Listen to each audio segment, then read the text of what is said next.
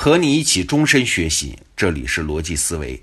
这两年啊，有一场很热闹的争论，就是实体经济和虚拟经济，它哪个更重要嘞？话说几年前，格力的董明珠曾经和小米的雷军打了个赌。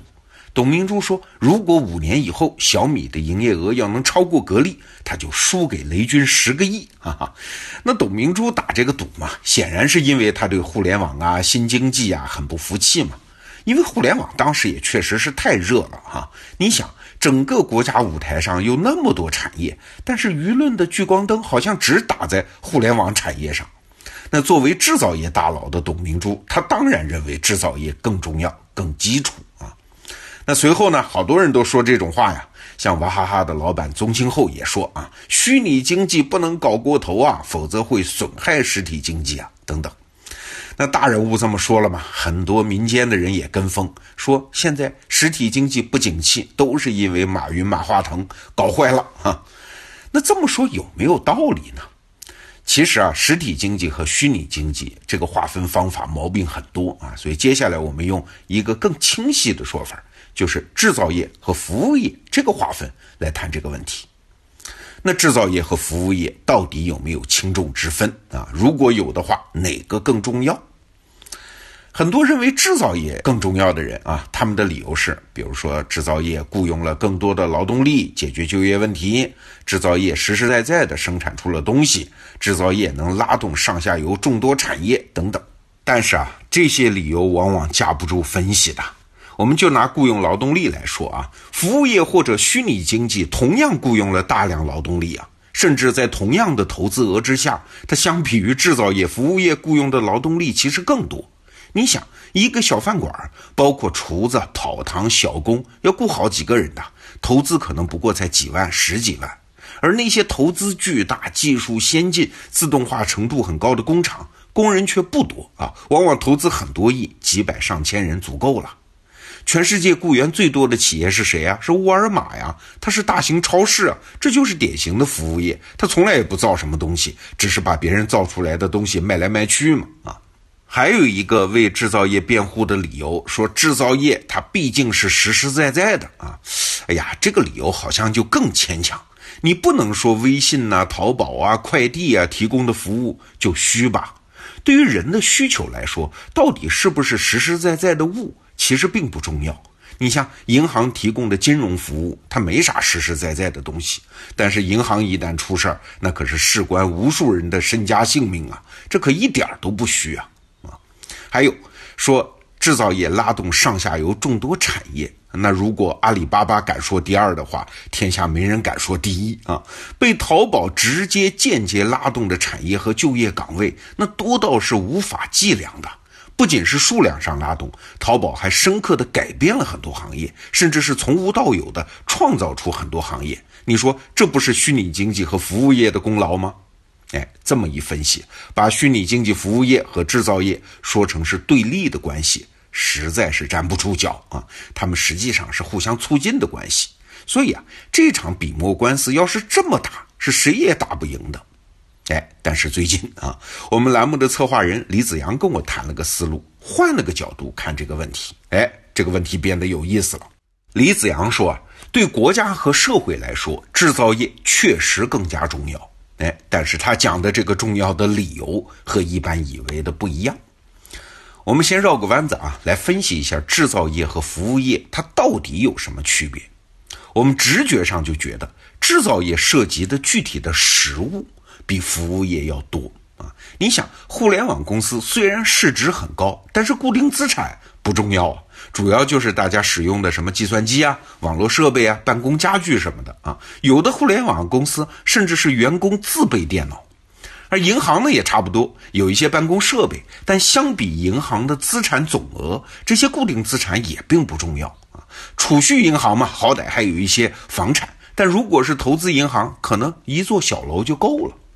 但是制造业就不一样了，工业设备不但投资巨大，而且往往那些设备都是专用的，一旦建成就没法派别的用场，甚至很难移动啊。比如说炼钢炉啊、化工管线呀、汽车生产线啊等等。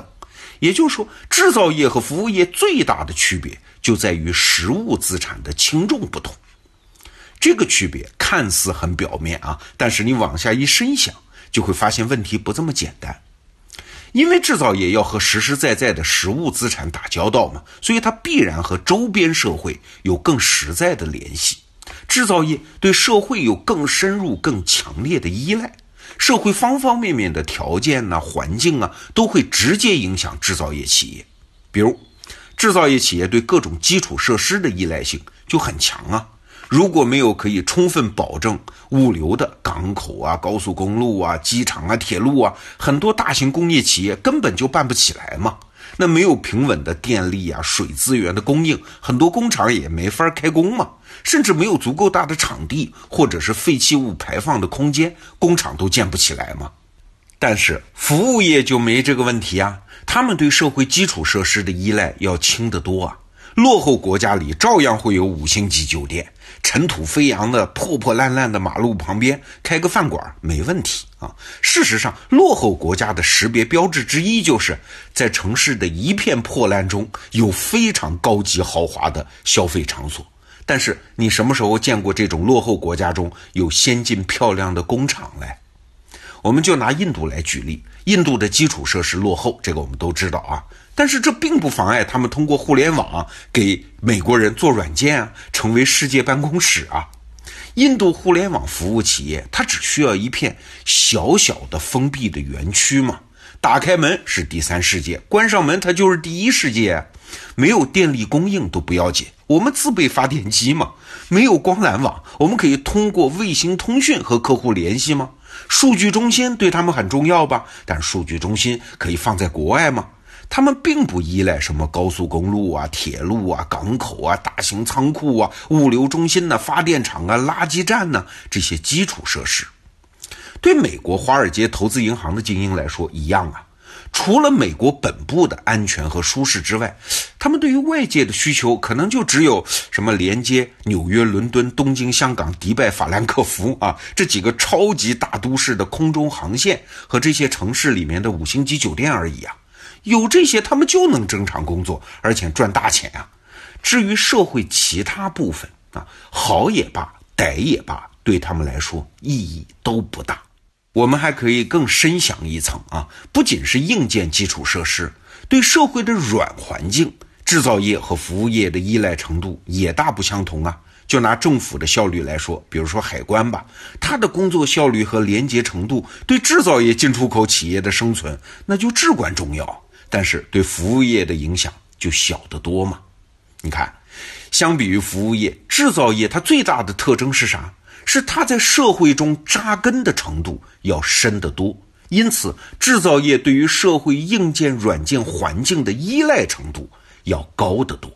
所以啊，即使是社会软硬件环境它不理想，服务业也有可能继续发展，甚至发展的还不错哦。但是，同样不理想的环境下，制造业很难发展，至少不会大规模的成功发展。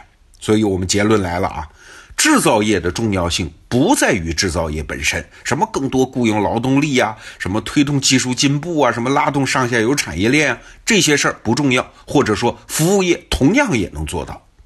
制造业真正的重要性在于，它是社会环境条件水平优劣的晴雨表、温度计和测量仪。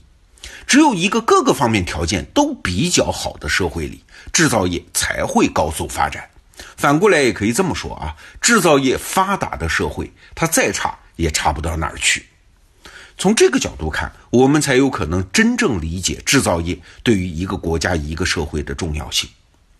那这个问题呢，我们今天算是破了个题儿。明天我们接着聊，为什么中国不能没有高度发达的制造业？好，明天见。